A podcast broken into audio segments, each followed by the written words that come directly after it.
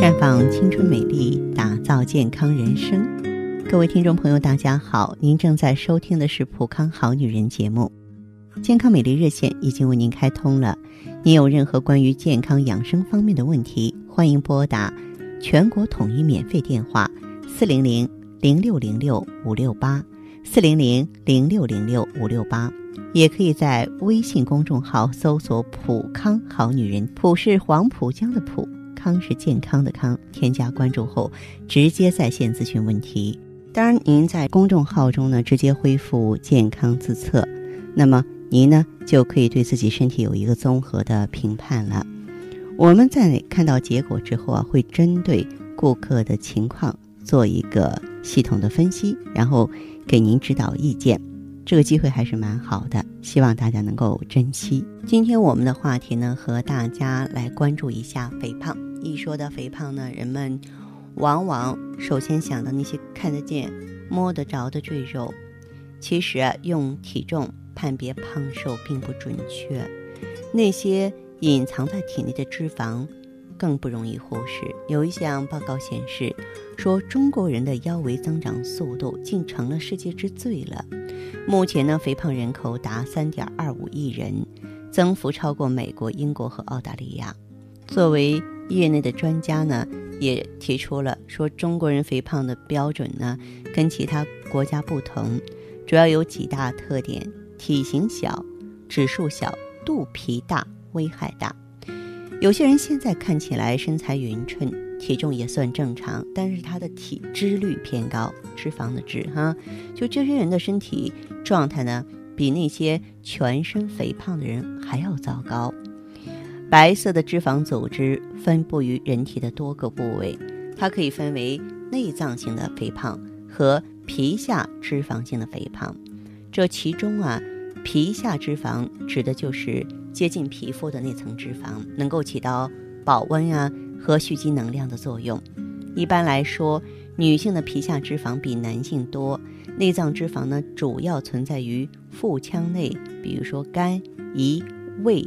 肠道等器官的周围和内部，它的明显表现就是腹部肥胖。相比之下，男性的内脏脂肪更容易积存。啊，一般人呢，这个外表上都表现为一个啤酒肚啊，但是呢，也可能看不出任何差异，就容易被忽视了。所以呢，它被称为是最危险的脂肪。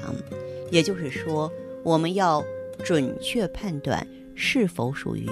胖人仅靠测体重是不够的，体脂率才是衡量标准。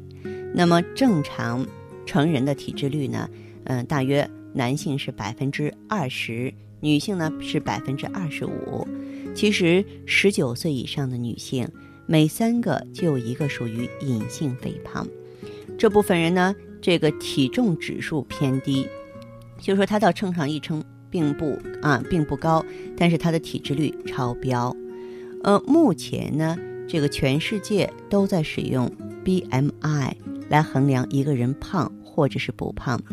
这个指数的计算方式呢，就是体重除以身高的平方。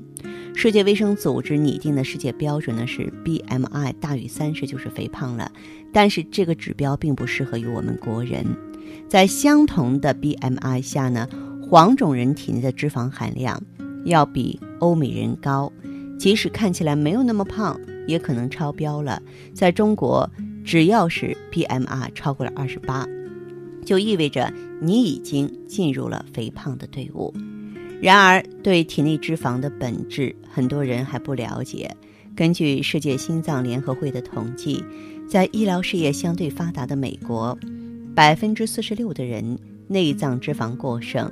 而超过这个比例的人不知道它的危害性，绝大多数医生在为病人体检的时候也不测量腰围，而这正是测量内脏脂肪是否过多最简单、最直接的方法。那么，这种情况就好像在上个世纪六十年代，人们还不知道高血压的危害；那么在七十年代，对于胆固醇的威胁也不甚清楚是一样。英国《每日邮报》载文呢，揭示了。肥胖对身体器官、骨骼、肌肉带来的各种危害，其中呢这个内脏脂肪就被推上了第一被告席，它会造成抑郁、不孕不育。当内脏脂肪进入消化系统的时候啊，它会对肝脏等器官造成损害，引发脂肪肝，还会扰乱新陈代谢，引发糖尿病和不孕症。不仅如此，内脏脂肪还会增加心血管疾病的几率，导致动脉炎，甚至容易导致抑郁。内脏脂肪呢还会致癌。体重超标的男性的结肠癌的发病率呢，要超出正常人的百分之二十五。而肥胖男性这种病的发病率呢，比普通人呢要高百分之五十。内脏脂肪呢会导致体内毒素难以正常排出，还会产生多种的化学物质，与心脏病关系最密切。肥胖还会导致心脏肥大，进而呢使心脏泵血率大大降低，导致气短和疲劳。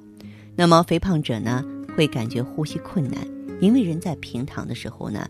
腹部的任何脂肪都会压迫肺脏，从而导致肥胖者躺下的时候感觉呼吸急促、呼吸困难，那就越容易造成血流中输氧量不足，导致全身乏力啊、免疫力受损啊，甚至高血压。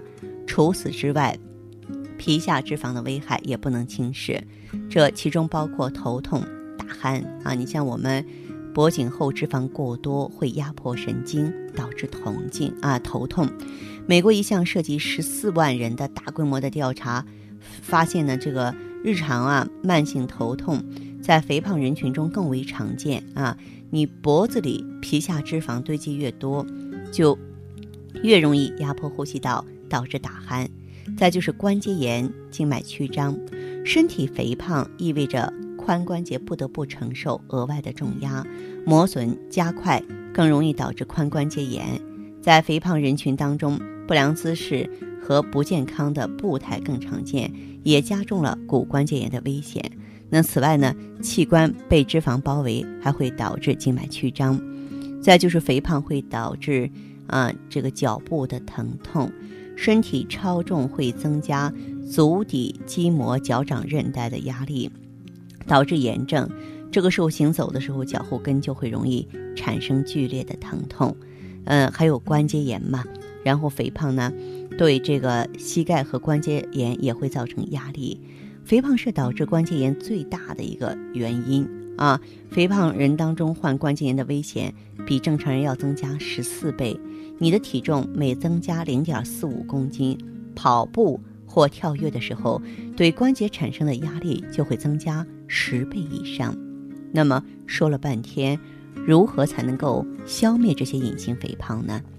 啊，首先你要确定自己是不是隐性肥胖，要远离隐形肥胖，我们就可以从减少脂肪的生成和增加脂肪的消耗这一进一出上下功夫。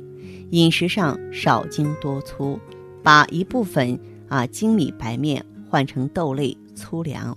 少吃肥肉和油炸品，改变以往的烹饪习惯，最后把炒炸的方式改成蒸、煮、烫、炖啊！记录你每天的饮食状况，呃，不只是三餐，零食和饮料也要记录在内，这样可以监督自己，避免摄入过多的热量。此外呢，每天吃一勺有滋补作用的坚果，用山药、红薯啊这些食材来代替米饭。对减少体脂有好处，适量的运动也是保证身体收支平衡的好方法。多参与啊，这个大耗氧量的全身运动，比方说游泳啊、爬楼梯啊。啊，柔软操啊，健身操啊，骑脚踏车呀，每次运动需要坚持二十分钟以上，还要改变长期静坐、经常熬夜这些不良的生活和工作习惯。那么，慢慢的，那些让人生厌的脂肪就会远离你了。我们说，千里之行，始于足下。从现在做起，我们主动一点，看管好脂肪。